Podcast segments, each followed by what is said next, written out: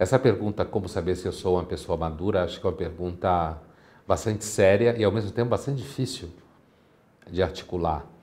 E, olha, pensando filosoficamente ou psicologicamente, a gente sabe que o amadurecimento é um objeto de reflexão psicanalítica, né, e também filosófica e sociológica, uh, eu diria talvez, primeiro, uh, se você tem muita certeza uh, que você é uma pessoa do bem, provavelmente você não é madura, porque eu acho que uma das características do amadurecimento é justamente uma autopercepção da ambivalência e da ambiguidade que toda personalidade carrega em si mesma, certo?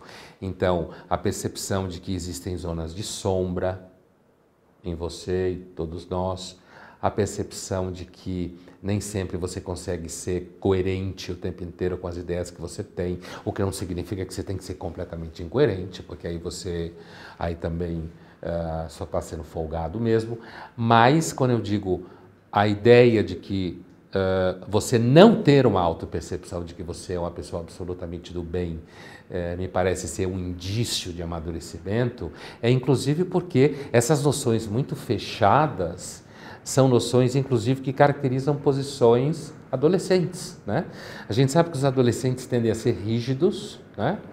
tendem a ser moralistas, puritanos, mesmo que pareça que não são, porque você é puritano não porque Uh, para ser puritano não significa que você é, é uma pessoa que acha que não pode transar com ninguém. Um puritano é alguém que acha que tem uma teoria precisa sobre o porquê você pode transar com alguém. Isso é ser puritano. Né? Então, uh, acho que o amadurecimento ele se manifesta como uma espécie assim, de molejo do carro, sabe? De você perceber que você deve tomar cuidado porque você tem um tipo de comportamento que normalmente leva a um tipo de resultado e você ser capaz de perceber esse, essa tendência à repetição um pouco antes de acontecer o resultado que você pode não querer que aconteça. Né? Então, é, é, uma certa capacidade de olhar para si mesmo com certo afastamento, né? e esse afastamento produzir um, uma percepção um pouco mais clara né? das coisas.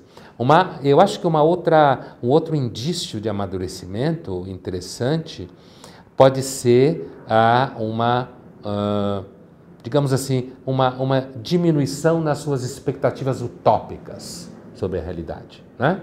Seja essa utopia política, seja essa utopia ética, seja essa utopia afetiva. Né?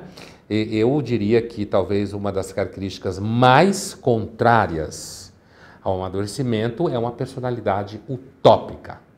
Uma personalidade que continua achando que a realidade é construída a partir da ideia e não a ideia construída a partir da realidade. E uh, eu diria, por último, que uma característica também que me parece de uma personalidade pouco madura é a dificuldade de reconhecer as diferenças na vida à medida que o tempo passa. Então, se você está uh, com 50 anos e você acha legal ter um comportamento de 20, uh, ah, me parece que você é uma pessoa pouco madura.